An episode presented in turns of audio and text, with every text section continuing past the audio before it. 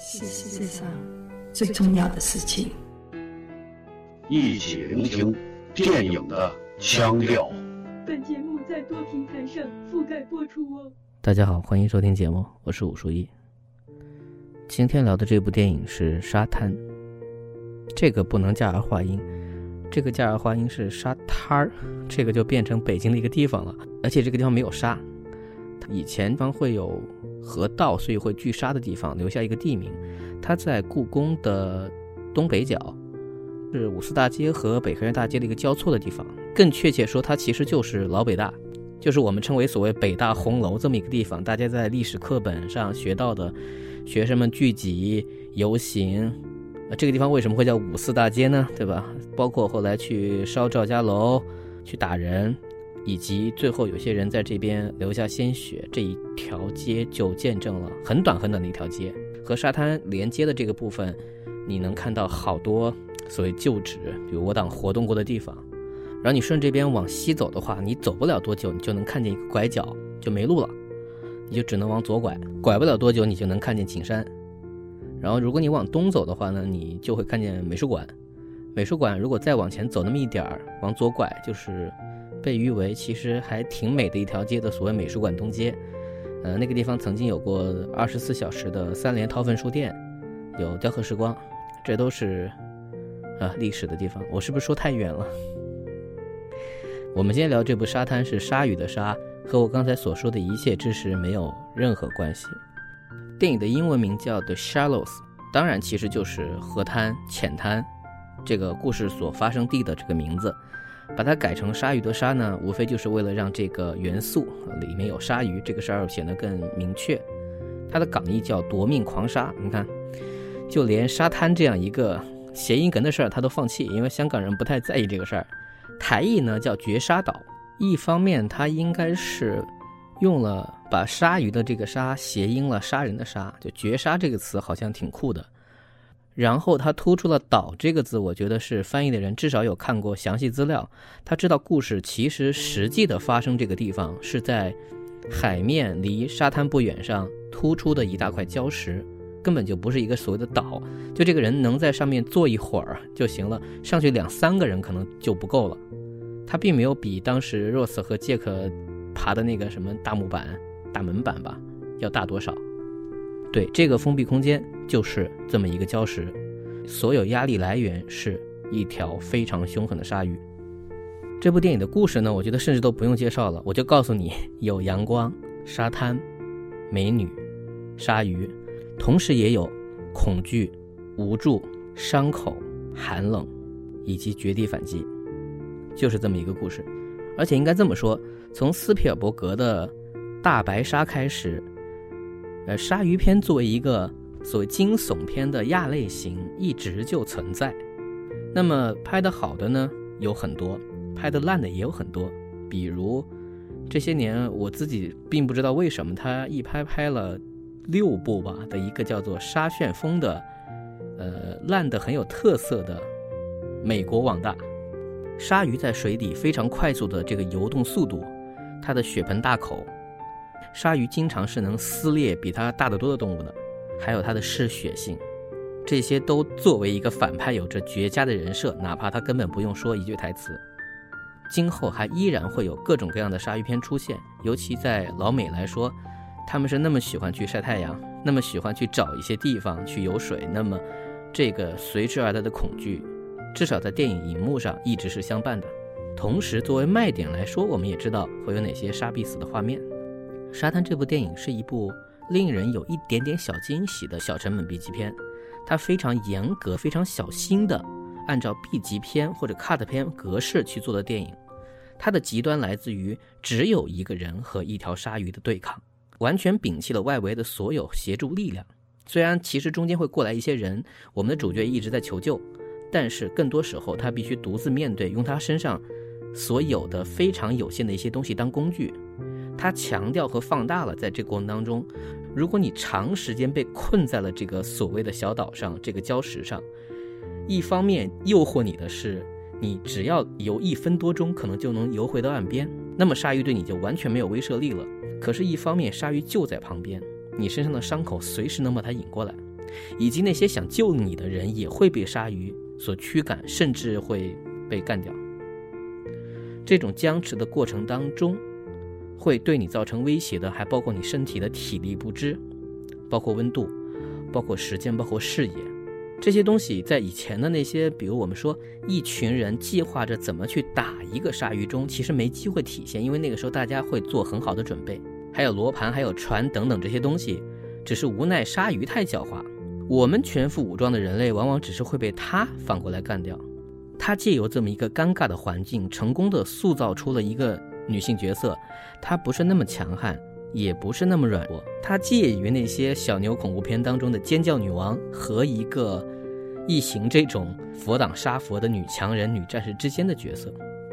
甚至在故事开头用非常少的笔墨所铺垫出来的关于她和家人的关系等等这些，虽然在片中后面的地方完全没有再怎么提及，但是也成为了塑造这个人物非常重要的一些角度。而在选择演员上，使用了布莱克莱弗利这样一个。怎么说呢？曾经红过，非常红，但是急需转型，又能够让演员寄希望于像这样的小成本电影来让自己的个人魅力达到一个新高度，比用一个纯粹新人其实要划算很多。我认为是很值得学习的一种拍摄想法。呃，最后简单说一下导演啊，这个大哥是个西班牙人，通行翻译一般说是叫佐米希尔拉，但如果是看发音的话，至少他后面那个姓应该是读作 Sarah，所以也有写作是豪梅科列特塞拉的。他是个七零后。在美国算是比较中流砥柱的那一帮新锐起来的导演，这些年他产量也不错，作品的质量不能说特别的稳定，但总体在可看性上依然是 OK 的。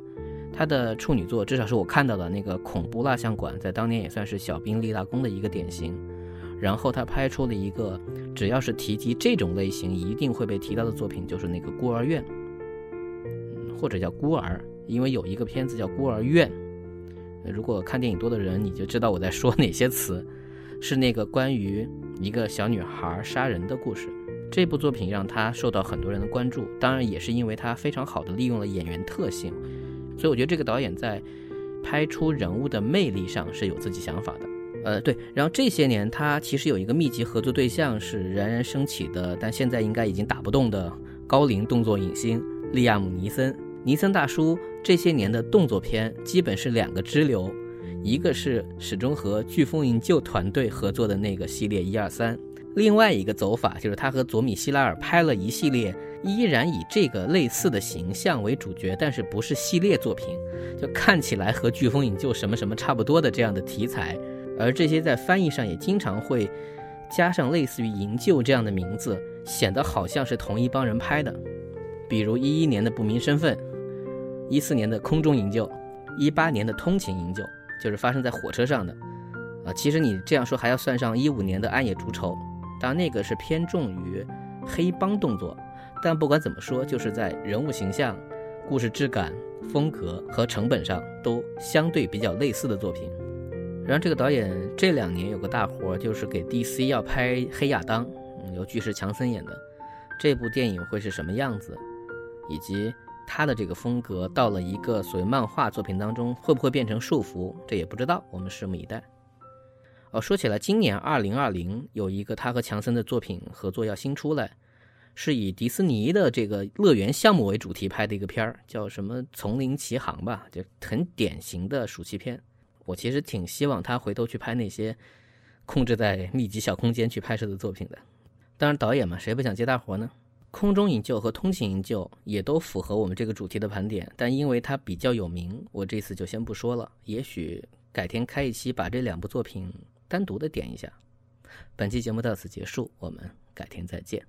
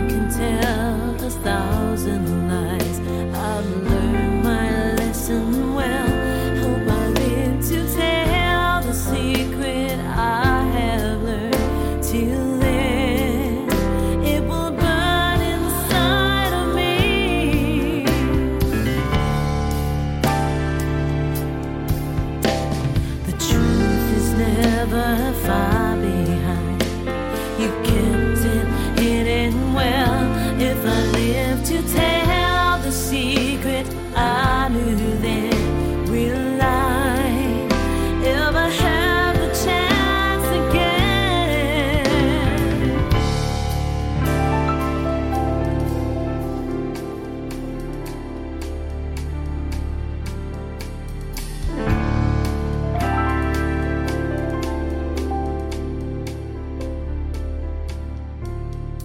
if I ran away, I'd never have the strength to go very far. How would they?